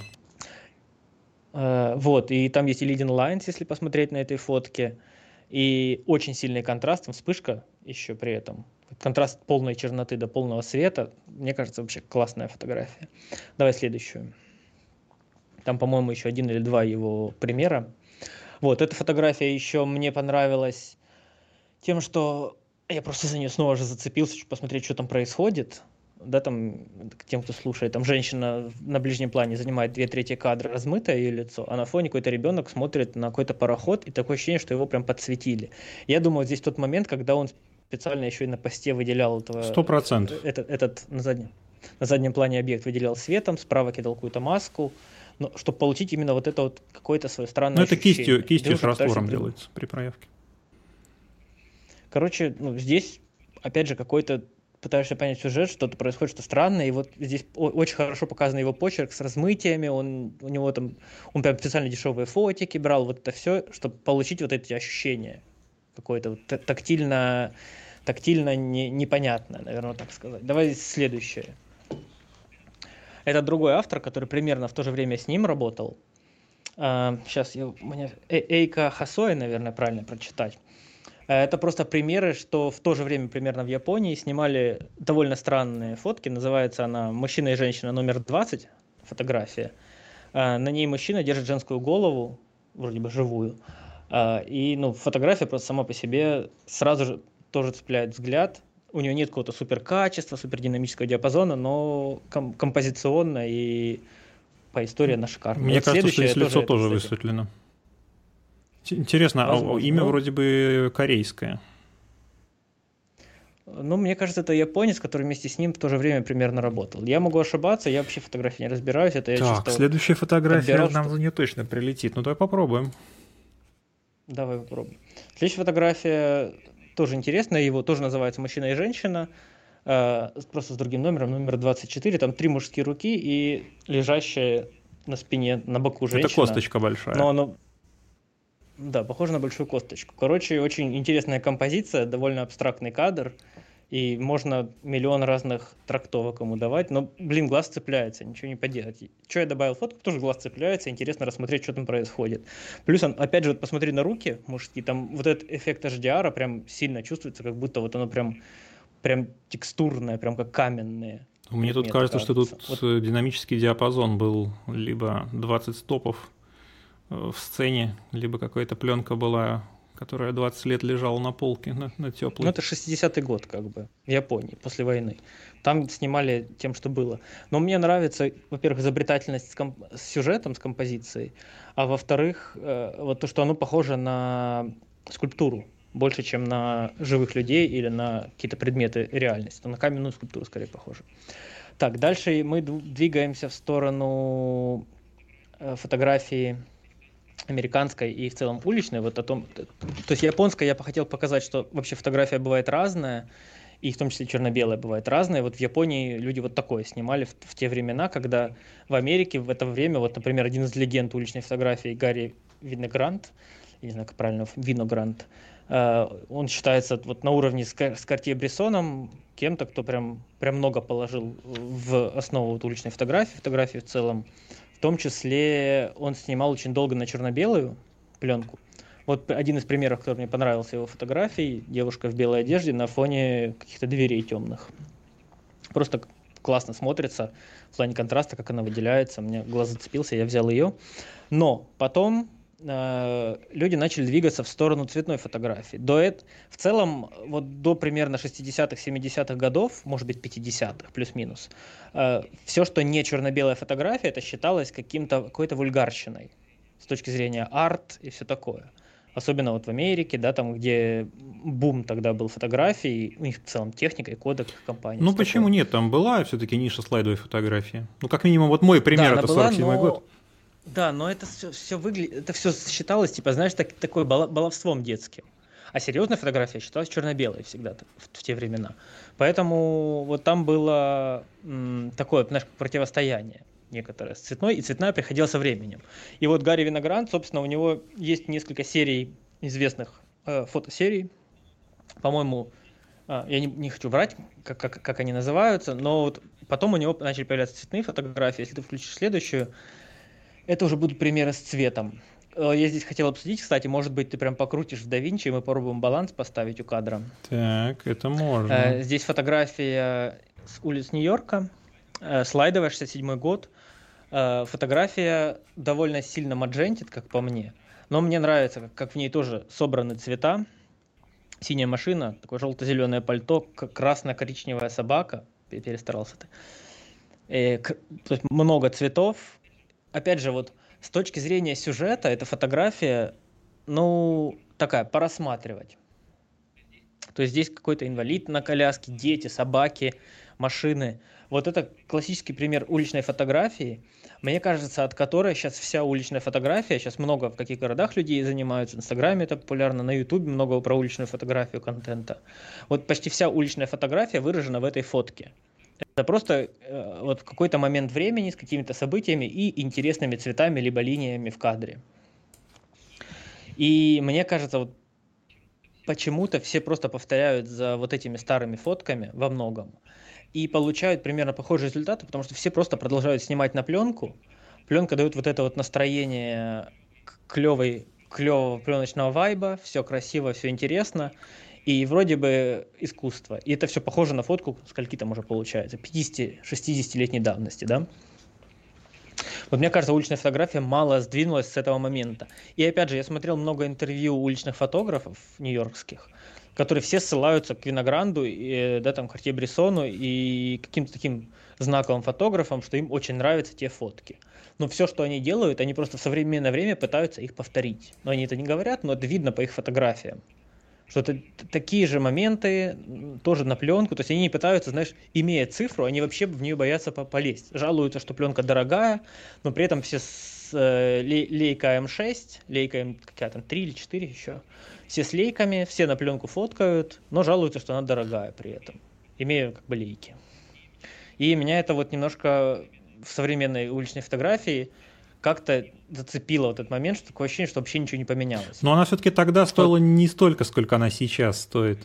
Конечно, конечно. Я же говорю, что сейчас фотографы жалуются на ее цену, но при этом используют ее, потому что они, по сути, повторяют вот это. Что вот в этом кадре, да, либо вот, вот, вот эти фотографии того же Винограда. То есть они ничего нового как бы не говорят при этом. Мне такое ощущение. Но а, у них тоже интересные там какие-то персонажи, знаешь, там в странных шляпах попадаются в кадр. Вот давай следующую посмотрим. Mm-hmm. Следующая мне очень понравилась э, фотка тоже Виногрант, она более старая, это он только начинал с 50-е, по-моему, только начинал с цветной фотографией. Просто портрет двух мужчин, очень приятные скинтоны, это тоже слайдовая пленка. Э, в музее современного цифрового, по-моему, искусства в Нью-Йорке, она, эти, эти слайды показываются там на, проект, на проекциях больших. Мне просто нравятся скинтоны шикарные. Если вот хочется какой-то интересный скинтон в, в кадре, вот как референс, это просто великолепно. Минимум холодного в фото, то есть там холод, да, немножко вот на майке, фон просто темный. Это, по-моему, да, Кони Айленд, соответственно, люди на пляже, да, по-моему, просто сидят шикарные скинтоны и вариации есть. Там, где темная кожа, она более красная, где светлая, она более желтая, но не желтая явно. Она скорее такой низконасыщенной оранжевый уходит. Короче, да, и здесь, насколько я понимаю, это скинтоны в первую очередь такие приятные из-за обратной засветки. Поскольку красный слой, он идет э, первым а, от задней стенки фотоаппарата. И в случае, когда отражается большее количество света, когда не идеальное воронение с задней стороны, то получается, mm-hmm. что именно красные оттенки, они получают дополнительную яркость от отраженного от задней mm-hmm. стенки света. И, и тоже, кстати, обрати внимание, вот где яркие участки на майке, на коже, прям вокруг свечения легкое, тоже шикарно смотрится. Вот фотографию делает. Мне кажется, вот это вот, ну, опять же, без пленки она тоже была бы классная, да, вот по тому, как она сделана, но пленка ей добавляет прям вот этого ощущения. И получается хорошее фото. Давай следующее. Так, вот Виног... Виногранда, который начинал, у него очень много черно-белых стрит-фото, мы движемся к другим фотографам, которые тоже э, двигали черно-белую фотографию сначала долго, а потом начали переходить к цветной, и благодаря им она во многом стала популярной. Это Хелен Левит. Я не очень, э, честно, даже знал ее имя, но когда я выбирал, мне нужно было найти примеры таких цветных фотографий, которые еще и в историю окунаются. Вот это 59 год в Нью-Йорке, я так понимаю, да, вот какие-то темные кварталы, темнокожие кварталы. И там насколько на самом деле тогда еще были бедные люди, что там были повозки даже такие с деревянными колесами, которые люди просто таскали за собой, как какое-то шматье на фоне старых очень цветных вывесок. Как бы фотография на старую пленку сфоткана, поэтому она не очень насыщенная, но виден, виден этот контраст на переднем фоне бедности, на заднем фоне э, реклам, вывесок каких-то событий, да, там видно Hella Splash, что-то там еще, и театр открывается в пятницу. Вот, просто классная фотка с цветами. Опять же, как ты говорил тоже, что не так много полутонов у этих цветов. Угу. И при этом, видишь, тени зеленят, как бы да, старая цветная фотография. Но мне нравится, насколько она при этом не сильно насыщена, но хватает кадру насыщенности. Следующую можно. Так, это она же, но, как ты видишь, уже совершенно другая история. Это не такие бедные кварталы. И э, другой сюжет. Здесь э, эти вент, вент-машины с жвачкой стоят, красные такие насыщенные. Справа еще кусок рекламы Кока-Колы. Снова же игра на ц... уже цветовые вот эти вот э, сочетания желтый, красный и зеленый, по сути, в кадре. Я вообще замечаю, что много цветной фотографии, там дальше будут примеры, идут в желтый с красным, наверное, потому что они на пленке так хорошо, глубоко получались, интересно, что их очень много дальше будет в фотках. И вообще это как будто удачное сочетание для вот такой фотографии, чтобы поймать момент на улице. Но еще эти цвета, как то понял, использовались активно. На, ну, ты же не можешь на улице подобрать цвет, чего будет. Оно там просто есть. А как, как мы замечаем сейчас у нас на улице, много вывесок желто-красных, потому что это самые привлекающие глаз внимание. Там все эти ломбарды, оно все желто-красное. Зачастую, mm-hmm. знаешь, самое такое дешевое э, привлечь внимание. И вот здесь классно, мне нравится снова сочетание цветов и обычное уличное фото при этом. Давай следующую. Та же тема, но это уже спустя, по-моему, N лет, да, там какой 74 год, то есть это прошло, получается, 15 лет, что снова у нас красный цвет, фотографии преобладает как большое пятно. Немножко желтого. Кожа, кстати, обрати внимание, такая желтит, зеленит. Uh-huh. Что пленка тоже не всегда давала идеальный скинтон. Либо обработка такая была какая-то на посте, либо, может, что-то поменялось. Просто интересная тоже фотка получилась. Э, женщина, собака. И такой, такая композиция интересная. Тоже, кстати, не очень-то по правилу третьей не расположен, если посмотреть. И можно критиковать, знаешь, по композиции снизу много места пустого, непонятно зачем, и угол странный.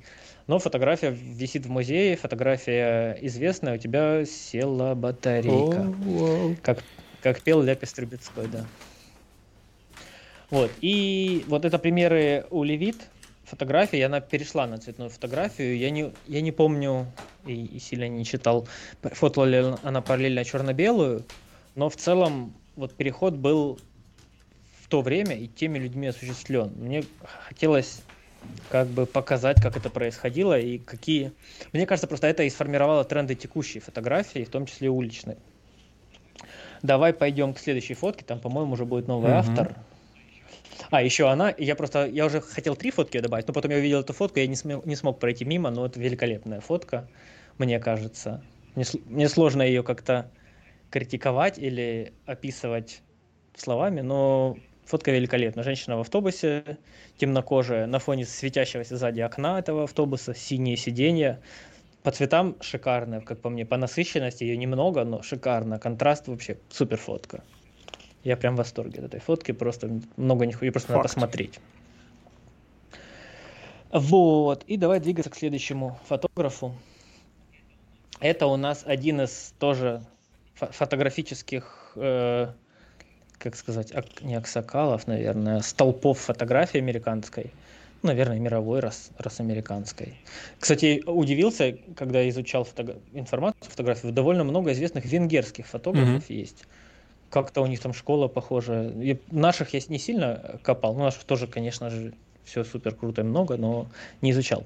Так вот, а Вильям Эглстон, это его, у него очень много фотографий, то, что я видел в Миссисипи, и различных городов Миссисипи, диких мест и так далее. Шикарный тоже, это, наверное, можно назвать портретом, да, ну, издалека довольно.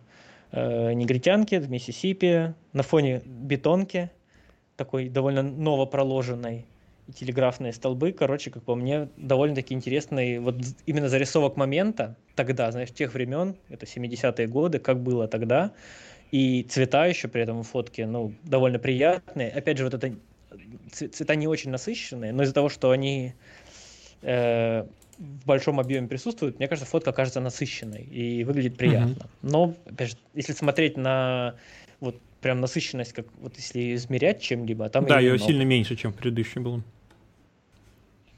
Так, идем дальше. Эглстон в целом как бы известен своей цветной фотографией и работой с э, цветом. Вот одна из его известнейших, наверное, фотографий. Он часто фоткал там то туалеты какие-то, то вот такие сюжеты. Просто красный потолок с тремя какими-то проводами к этой лампочке. Просто вот пример известной его фотографии, которая сразу же цепляет взгляд, и хочется на нее посмотреть. Наверное, да, она со вспышкой сделана, похоже. Да, и еще сзади да, интересный можно... плакат. Да, сзади странный плакат. очень странный. Ну, видишь, да, вот такие фотки еще чуть-чуть о деталях. Э, да можно сразу дальше идти, я думаю, кто захочет на, пау- на паузе рассмотрит. Тоже его фотка, я почему за нее зацепился, мне показалась она вот хорошим примером как бы уличной фотографии, где по- по-любому он просто проходил, там стояли какие-то дети, он их сфоткал. Но что это сфоткано в Миссисипи, не в Нью-Йорке, в городе, да, где легко найти людей, как какой-то сюжет такой вот подобный, где просто люди стоят. Просто он проходил, Снова же шикарные цвета, хотя там может поздняя осень, видимо, ну цветет какое-то дерево с ягодами, наверное, ягоды, да, плоды. Шикарное синее небо такое голубое, на переднем плане одежда фактурная. И ну, это короче, первая фотография, которая колористически сильно отличается от всего того, что тут было до этого. Здесь э, вариативность цветов сильно выше, чем во всех предыдущих, которые мы сегодня рассматривали. Ну, здесь, здесь и текстур как бы больше разных. Если посмотреть, куст он еще не отцвел, он еще, да, во, всей, во всем своем uh-huh. цвету. Трава уже высохла, она уже бурая. И, и небо, соответственно, там очень переливается по яркостям, потому что там куча разных облаков и туч. И цвета кожи, одежды и все остальное, да. Но тоже смотрится, как по мне, uh-huh. шикарно. Давай, поехали.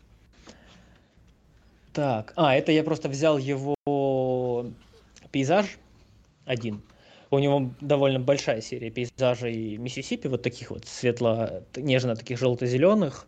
Мне просто нравится, что здесь, соответственно, конкретно мне нравится здесь, как свет работает. И небо, на самом деле, никто не пытается вернуть и сделать синим. Он бы мог сделать все темнее, да, что, там, на пару стопов, чтобы небо вернуть. Но его больше интересовала как бы природа, и он сфокусировался на природе. Мне вот понравился этот пейзаж. Я захотел его просто добавить даже как для себя, как референс, что, во-первых, зелень не такая уж и зеленая, как мне всегда, вот зелень должна быть зеленая. Да вот, посмотрите. Шикарная, шикарная фотография. Зелень там желтит. У пленки, по крайней мере, бывает такое. Ничего страшного, нормально. И зеленая, и не зеленая она бывает. И в целом, вот как свет, такой вот рассеянный сверху свет идет, мне очень нравится в этой фотографии. Думаю, это все с Эглтоном. Давай дальше. По-моему, следующий Soul Lighter должен быть. Угу. Так, Soullighter, у него снова же это Нью-Йорк чаще всего. По-моему, тут не подписано, да, что это. Тоже цветная фотография, тоже 50-е и далее там будет, по-моему. Я не, я не думаю, что я в хронологическом порядке у всех расставлял фотографии, ну, плюс-минус. А, здесь просто, как бы, у, у него много, кстати, снежных фоток. Я так понимаю, он любил зиму, и контраст вот не, не цветной зимы с цветным чем-то. И он мне кажется, вот на этих цветных пятнах работал. У него, смотри, занесенные снегом предметы, uh-huh. а, снегопад и женщина в красной одежде с оранжевым зонтиком на фоне кирпичной стены, как бы все, два цвета, белый и красный, по сути. Но вот мне кажется, с точки зрения вот, фотографии как предмета, как я уже говорил, да, она прям интересно смотрится. Опять же, Нью-Йорк, поэтому темно, не очень, не очень много света, и еще и теплая фотка сама по себе. Тут сложно сказать, что на самом деле делать теплое. Может быть, это в лабе еще там натыкали, да, когда проявляли, либо в Тимирна так не делали, но интересный момент. Не, ну почему? Там светофильтрами могли. Да, ну, проект. в общем, у меня э, взгляд зацепился за фотку, я ее добавил. Давай следующую. Да, снова же просто уличная фотография, какие-то лошади. Но здесь мне, я на нее больше смотрел как на абстракцию. Это не то, что портрет лошади. Лошадь здесь вся в недосвете. Видно, видим просто силуэт ее лица. На фоне видим еще лошадей. Но здесь работает вот синий такой, синий-фиолетовый асфальт. Асфальт. Э, с желтым украшением лошади, цветами. У нее по лицу цветы, по морде. И на голове какой-то пучок цветов. Просто шикарная с абстрактной точки зрения, как по мне, фотография такая напоминает, наверное, ван Гоговские какие-то цвета немного. Может, фиолетово маловато только. Вот, просто, просто красивые цветовые пятна. И мне кажется, вот эта фишка была Соло Лайтер, он просто цветовые пятна подбирал прикольные. И это и есть его фотография. Ну, как, как я так чувствую. Угу. Давай следующую. А, вот снова возвращаемся к теме красных пятен в фотографиях, которые много у кого повторяются, и у него снова Здесь э, желтый-красный, портрет темнокожего мужчины с сигаретой. Ну, шика- шикарная фотка, интересный галстук, все как бы... Фото, фото говорит само за себя, что его описывать, ну, как бы только если слушателям. И Мне тона кожи, кстати, довольно точные здесь, вот в отличие от той фотографии, которая была на крыльце. Ну, здесь она красная, как по мне, кожа. Но с другой стороны, они, он стоит напротив чего-то красного, сзади красная машина, может быть, это и норм. И вообще-то она такая прям мясистая прям фотография. Ну, по приборам кажется. она прям точнёхонько там, где надо, лежит. Угу. Ну вот я заметил, что в цветокоррекции, кстати, темно, когда темнокожие персонажи у тебя, вот с ними тяжело, потому что они прям краснят, если вот ты делаешь, да, какой-то лук, угу. они прям на фоне всего кажутся прям красными. Хотя по приборам они нормальные. Вот такое, что-то не так, знаешь, вот и, и приходится их как-то двигать отдельно вот темно-красные угу. вот, цвета. Я замечал, что с этим может, потому что я просто их мало видел в жизни. Но мне в жизни кажется, у них более такая синяя кожа бывает, даже с некоторым цветом, знаешь, такая есть синяя, темная. Угу. Короче, сложный момент, надо прям насмотренность какую-то формировать. Ну, и видишь, вот на, на этих примерах, то, что она краснит, нормально. Мне тут она визуально кажется красноватой. Но, блин, она просто, ну, понятно, что она будет сильно насыщенная, поэтому будет красная в ней чувствоваться, потому что она ну, не такая белая. Чем белая, она меньше цвет, цвета отражает. Так, ладно, давай дальше следующую. Угу. Следующая, по-моему, прям вообще квинтэссенция его фотографий, да. А у тебя, кстати, R Occurred While Recording. Следующая фотография, снова классический Lighter, как я смотрел его фотки. У него снова просто снежное окно, идет снег, человек с красным зонтиком и часть машины желтой. Это, кстати, еще вот один сюжет, который сейчас сильно вдохновляет современных э, YouTube-фотографов. Если что, трансляция идет, не переживай. Mm-hmm. Uh, очень много я видел фотографий, когда люди, вот современные YouTube-фотографы, пленочные, которые одновременно еще YouTube ведут, они такие фотографии делают, что по сути это просто какой-то рандомный участок города, и они фоткают передок или задок машины. И это вот их их художественное выражение. Просто фоткают машины. Я, меня такие фотки немного раздражают, потому что я начинаю думать, а что здесь вы это сделали? Ну, машину нарисовал другой человек, ее сделали на заводе, ее как бы сделали красивой. Потому что вы увидели, что машина красивая, и ее кусочек сфотографировали. Ну, мне это кажется, знаешь, очень low effort meme, как, как говорится. Uh-huh. Вот это пример, когда кусочек машины, но он еще и как бы историей и цветовыми пятнами классно выглядит у Соло Лайтера. Мне понравилось, что он, во-первых, первая его холодная фотография, не, не в теплом балансе. И снова желто-красные перекликающиеся цвета. И следующий кадр и вообще вот один из самых... Это, это, я бы сказал, третий кадр, который сильно отличается по цветовой гармонии относительно всего того, что мы видели до этого. Ну, здесь, я думаю, за счет холодных оттенков снега. Вот одна из самых его известных фотографий. Снова желто-красные пятна. Э, называется она как по Sign, Sign Painter, да, тоже Нью-Йорк, 50-е, все по классике. И это то стрит-фото, которое, да, вот оно останется в истории, уже никто эти сайны не рисует, так их уже печатают, и, и поза интересная у человека, да, он там наклонился, что-то внизу краску окунает, и тряпка у него в руке. Ну, в общем, интересно выглядит, и недорисованная она еще, и лестница.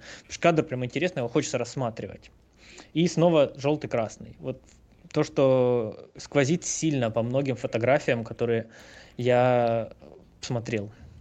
И, по-моему, дальше я покажу фотографии кого-то современного, мне так кажется. И вот хочу по- про это рассказать. Давай следующую мы посмотрим. Так, да, вот следующая фотография, это Тревор э, Вайскап.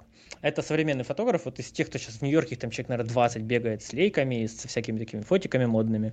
И они фоткают типа Нью-Йоркский стрит. Вот как по мне, это просто пародия на фотографии тех времен и попытка то же самое зацепить. То есть смотри, люди в такой довольно старой выглядящей одежде, пленка еще делает цвета, как бы, да, меняет так, что они старые. Снова же это желто-красное пятно цветовое. И э, я не вижу в этой фотографии ничего, что ее отличает от фотографий, ну, кроме там, да, там более современные витрины, да, там все такое. Но что ее отличает от фотографий, которые делали 50-60 лет назад. И у меня возник, начинает возникать ощущение, что люди в целом, ну, просто повторяются. И поэтому, собственно, если взять эту фотографию, выставить ее как фотографию какого-то известного фотографа, ты не скажешь, что эта фотография лучше или хуже, она просто есть, как бы. И вот здесь мне сложно понять вообще, как потреблять фотоконтент в, такой, в таком случае. Потому что фоток так много, и все, что делает их как будто особенными, то, что они сфотканы на пленку. А так это, знаешь, просто вот кадры. К разговору просто о том, что что-то новое и интересное, это всегда технический прорыв. После этого это тиражирование уже существующего. Да, и мне кажется, вот, что многие стрит-фотографы, они не уходят от пленки как раз потому, что они ничего другого, ну, на, на цифру, по крайней мере, у них не получается сделать. И вот этот взрыв популярности фотиков Fuji сейчас, в этом году стал, оказалось, что это у них есть взрыв популярности, их раскупают, их на Западе нет. Потому что у них есть стимуляция пленки, и все такие, а, пленка дорого, а я могу такие же странные цвета иметь странные имею в виду, для них, отличающиеся от обычной цифровой фотки, на цифровой фотик, без пленки. И они их начали раскупать поэтому. Э, и даже увидел кого-то ютубера, он сказал, it's, it's camera popular on TikTok. Теперь вот если это на ТикТоке популярно, то оно раскупается. Mm-hmm. Оказывается, теперь так тренды задаются. А, вот, и это один из примеров его фотографии, можно следующий открыть. А, в целом, да, вот тренд фотографирования людей, зачастую оно упирается в фотографирование странных людей в Нью-Йорке. Их там много. Вот здесь, да, мужчина темнокожий с повязкой на глаз, плюс, опять же, цветовые пятна, желтое чуть красного. Но в целом все повторение. Линии идут у нас, да, вот leading lines и цвета, но здесь просто с современными еще пленочными фотками мне сложно сказать, насколько она аутентична, потому что сейчас они их отдают в лабу зачастую, потом могут еще в Lightroom накрутить чего-то. Насколько здесь цвета, ну, такие, как на пленку, или которые они уже, знаешь, там, типа, в Lightroom по своему хочу сделали. Потому что по мне эта фотка чуть-чуть зеленит и светловато, контраста мало. Но в целом это демонстрирует, что сюжеты повторяться начинают. Они, это просто разные люди, сфотканные примерно одинаково. И все начинает опираться в то, каких людей ты сфоткал. Угу. Э, давай к следующей. Да, все, что поменялось, это то, что оно цветным после там нескольких десятилетий ЧБ уличной фотографии. Вот, следующий тренд, который я замечал, я не, не приводил примеры современных фотографов, но это тоже современный фотограф, тот Хайда, он довольно известный. Следующий тренд – это люди вечером фоткают на пленку просто здания, машины. Вот хороший пример э, Вильям Вербейк. Если ты знаешь, на ютубе один из самых известных ютуберов с, солнечной, с пленочной фотографией. Они ходят э, с трайподом и фоткают на большой выдержке дома, маш, жопы машин вот эти возле гаражей. Да, я посмотрел то, что Ник мне присылал уже. Да, и ну, одно и то же фоткают, по сути. И вот это то, я так понимаю, у чего они тоже вдохновление берут, это вот э, тот Хайда, у него фотки, на его сайте эти фотки выложены, у них просто номера, он их никак не описывает. И мне у них очень нравится, ты можешь прям сразу следующую включать потихоньку. Мне у них нравится, что у него здесь они абсолютно обезличены. У него здесь такое ощущение, что людей нет. Что это вот какие-то пустынные пейзажи не в пустынных местах. То есть первая фотография у нас была дом с забором, вторая просто какой-то, мне так кажется, тюрьмой почему-то что это просто вот светящееся окно, в котором никого нет, вокруг никого нет, ничего нет, и оно такое немножко, знаешь, так хоррор создает. Мне кажется, вот эти фотографы примерно многие, которые повторяют эти сюжеты, они не ухватывают этого момента, но они технику пытаются повторить. То есть фоткать на, на большой выдержке вечером на пленку. Вот можешь следующую открыть тоже. Вот ты, ты поймешь, у него еще и с туманами вообще шикарно, конечно. Да, смотрится. вот это очень хорошее. Ну, совершенно вот эта вот пустынность, мне, мне она у него понравилась, и я захотел его добавить, проиллюстрировать, что это тоже вот один из жанров, который люди повторяют, но без фишки своей. Вот у него эта фишка есть. Он уже в возрасте, по-моему, там, типа, наверное, под 50 ну, короче, не молодой фотограф. И давай следующую, если есть там что-то еще. Да, последний. Вот тоже пример, просто тоже дома с какими-то синими окнами, в которых ни силуэтов, ничего. Вот у него интересный момент, что он полностью людей выключает из этого, из этого всего своего фотографировального процесса. Вот, и подытожив, как бы я увидел, вот посмотрев много фотографий, много фотографов, я понятно, что не, не, не первый по вашей скинул, не, первый, не всех подряд фотографов, там можно было, знаешь, там еще лезть там э, Лейбовец, да, показывать, что она известная, она портреты знаменитостей делает, типа только ее фоток можно было целый день сидеть обсуждать, например, там ну кого мы еще с тобой, Карти Бессона, можно было тоже его фотки обсуждать, он, он тоже положил все тренды, еще черно-белые фотографии. Uh-huh.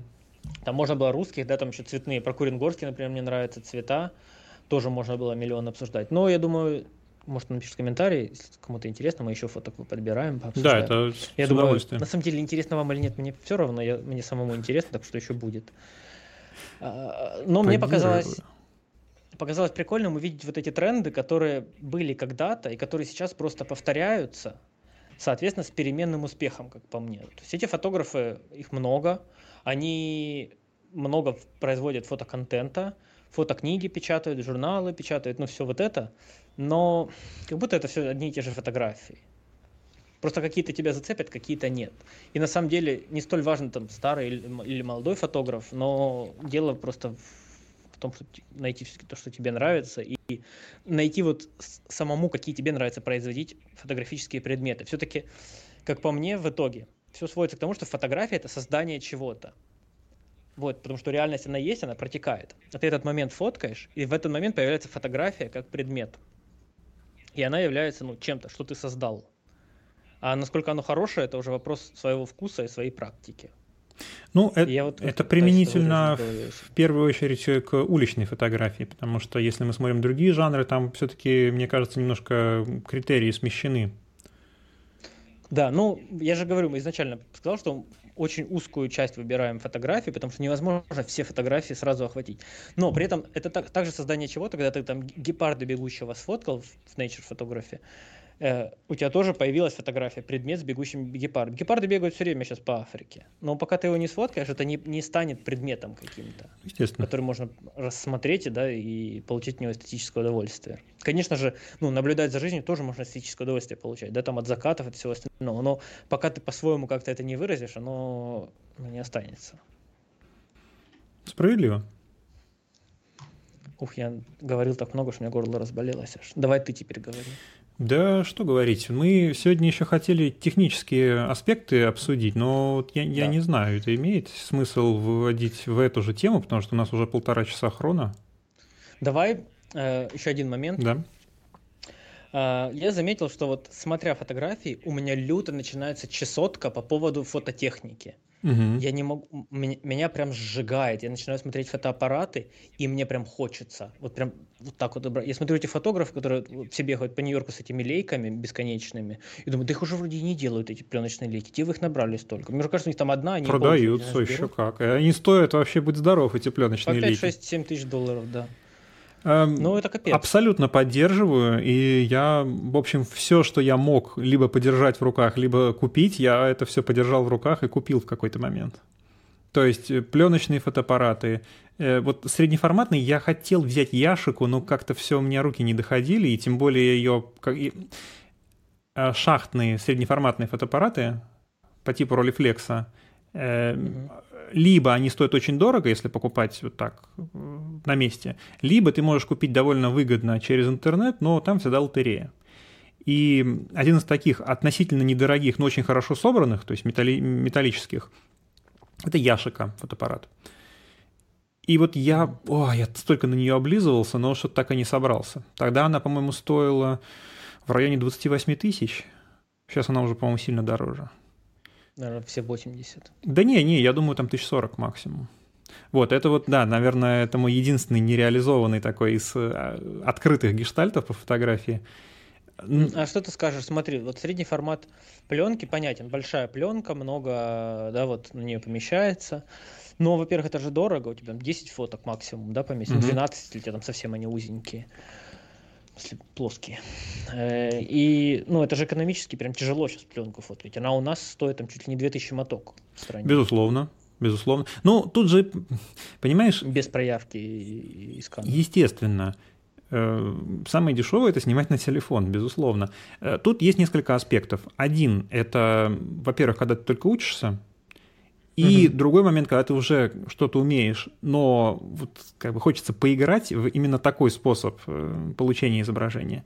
И это перебороть я не особо вижу смысл вообще угу. вступление в такой неравный бой. Я вот, если хочется, то я стараюсь всеми способами попробовать, нежели чем отмахнуться и сказать, что а зачем мне это надо. Потому что как, э, опыт, полученный нам в ощущениях, он, мне кажется, дороже всего. Ну, кстати, вот я тоже думал по этому поводу, что люди многие осуждают, наверное, э, как он называется, тех, технодрочь, да, вот это, когда там, знаешь, люди вот видеосъемкой занимаются, и они там все время про технику говорят. И вот про фотографию я вот сильно сразу фотики начал смотреть, мне стало интересно. Но просто есть, может быть интересно и фотография, и сами предметы. Вот мне приятные предметы, мне приятные ножи, да, там я показывал пару выпусков назад, там часы мне приятно, просто вот держать, трогать их, что они тикают. Просто, ну, это тоже своя эстетика, и я себе в этом отказывать. Людей, которые говорят, что это все не нужно, это технозадротство, я их не очень понимаю, потому что эм, как э, интеллигентный человек. Я не буду человека сразу прибивать к стенке и спрашивать, а знает ли он матчасть, прежде чем говорить, что это не нужно. Э, у меня большое подозрение, что люди, которые отмахиваются, им просто неинтересно с позиции вот именно, как ты до этого говорил, зарабатывания денег.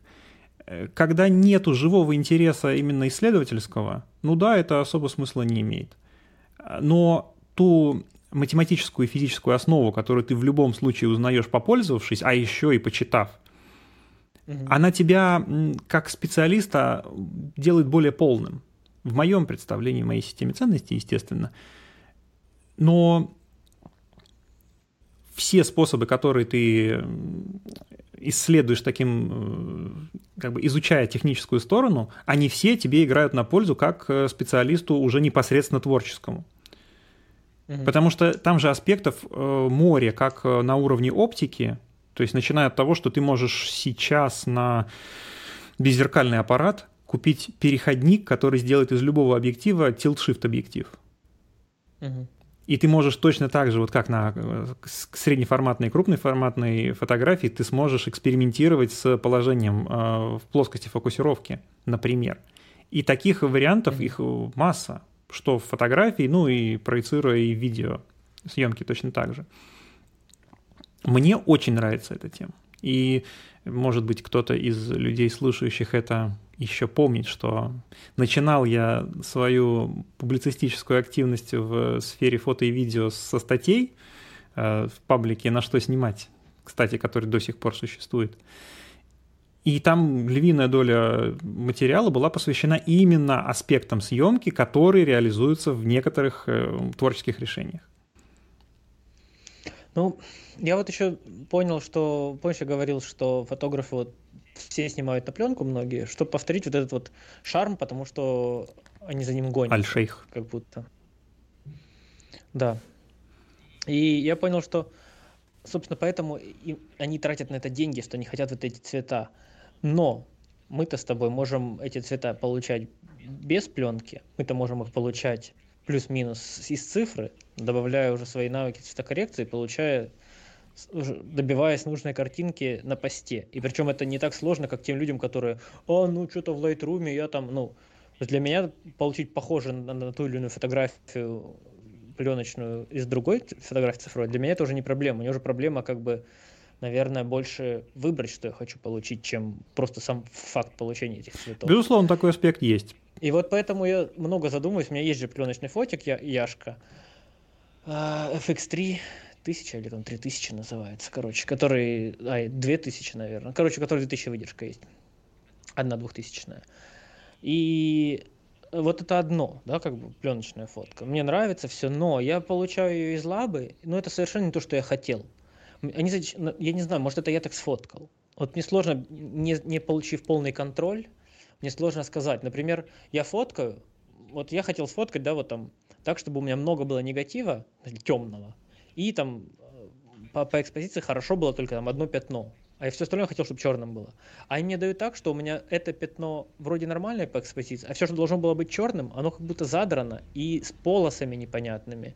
Как будто они, знаешь, пытаются на посте задрать, чтобы детали Да, и нужно их в этих случаях предупреждать, что не исправляйте. Я предупреждаю всегда, угу. ничего не трогайте. И все равно мне две фотки, вот, я помню этот момент, мы приезжали в Ростов-на-Дону в отпуск зимой.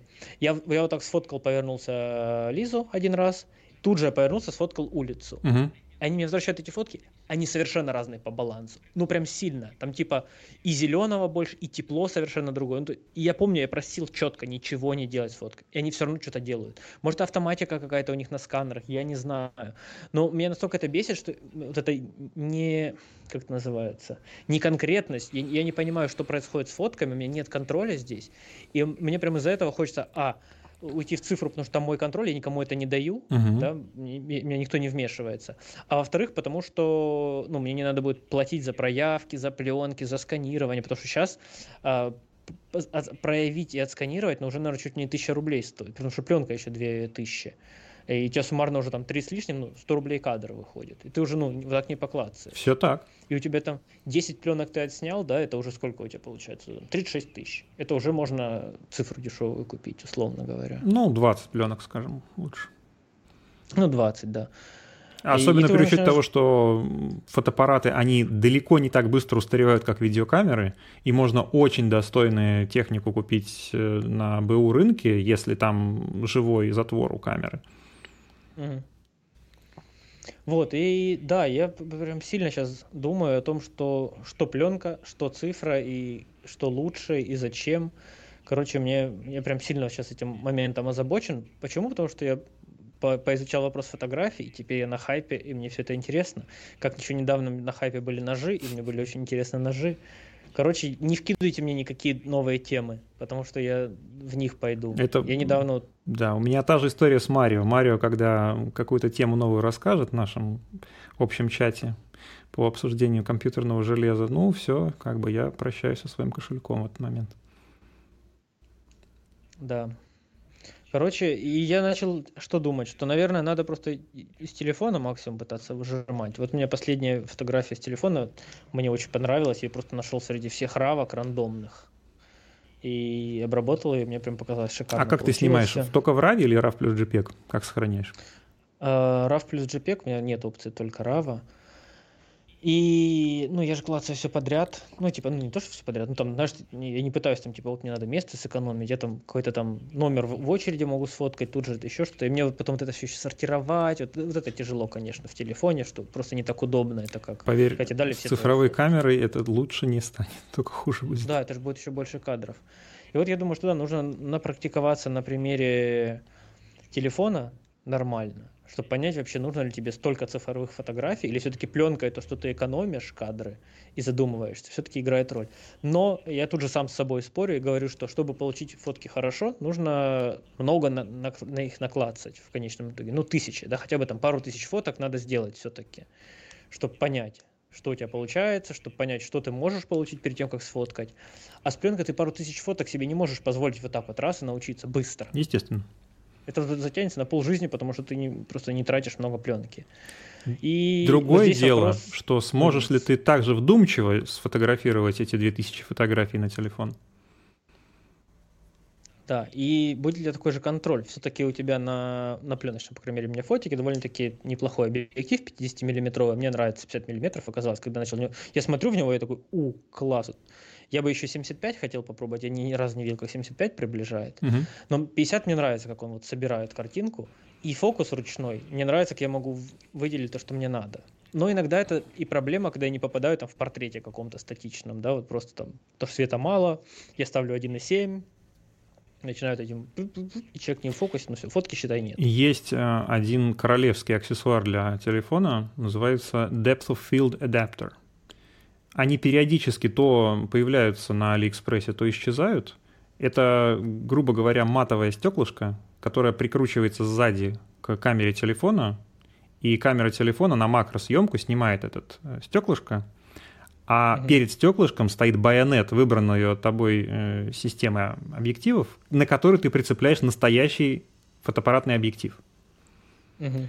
Э, недешевое удовольствие, оно стоит там в районе 100 долларов, по-моему. И его довольно сложно сейчас найти, и, опять же, не на любой телефон он бывает, на айфоны точно бывает, ну, потому что большинство, кто пытаются mm-hmm. фотографировать на телефон, у них в основном айфоны.